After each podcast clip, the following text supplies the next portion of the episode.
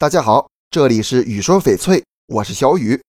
翡翠被人们称为玉中之王，除了最经典的手镯以外，戒指的价格也很高。这是因为翡翠戒指没有任何花纹和修饰，任何瑕疵都很明显。想达到最好的效果，就必须选原石中最优质的部分来做戒指。但是我们也会发现，看起来差不多的翡翠戒指，价格差距也很大。这是为啥呢？俗话说，色差一分，价差十倍。在品质相近的情况下，有色的戒指价格一般会高于无色的，颜色鲜艳的高于颜色寡淡的。翡翠价格还是得看它本身的品质，种水越高，价格越贵。品质普通的翡翠戒指收藏价值不大，被人们讨论的比较少，但是优质的价格却高得吓人，因此很多人都觉得戒指特别贵。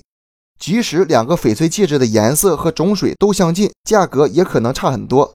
这和它的形状有关。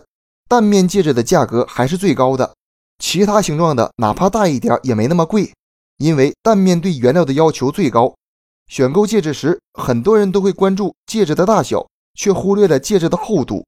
实际上，戒指的厚度比大小更重要。咱们要小心那些很薄的戒指，为了让戒指的种水看着更好。一些商家就会把戒指打薄，这样透明度好像就更高了。这种戒指很容易破碎，因此咱们一定要认真检查翡翠的厚度。优质而且厚度足够的翡翠戒指不仅透明度高，光泽感也很强。年底到了，结婚的人多了起来，这时购买翡翠戒指的人也越来越多。大家一定要细心挑选，选择靠谱的卖家。